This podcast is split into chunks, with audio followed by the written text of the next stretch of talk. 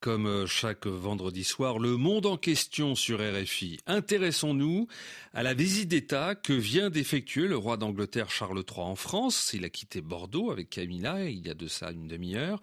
Première question, Bruno Darou. Cette visite a priori symbolique est-elle en fait plus politique qu'elle n'y paraît?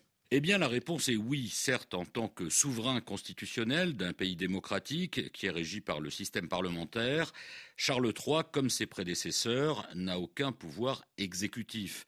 Il doit se contenter, et c'est déjà pas mal, de refléter et d'incarner physiquement l'unité de l'État britannique et la grandeur d'un royaume qui, depuis quelques années, a bien du mal à se montrer uni.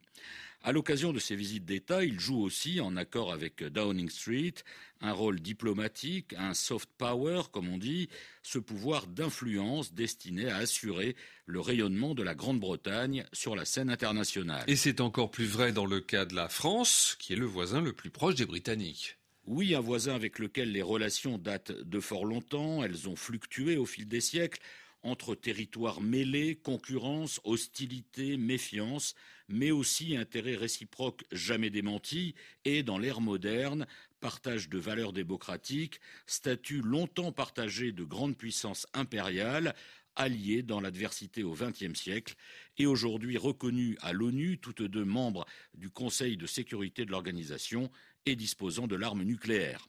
C'est cette entente cordiale dont on fêtera en avril prochain le 120e anniversaire que Charles III est venu non seulement célébrer, mais surtout relancer après les années de tension suite au Brexit et à la mauvaise entente entre Boris Johnson et Emmanuel Macron.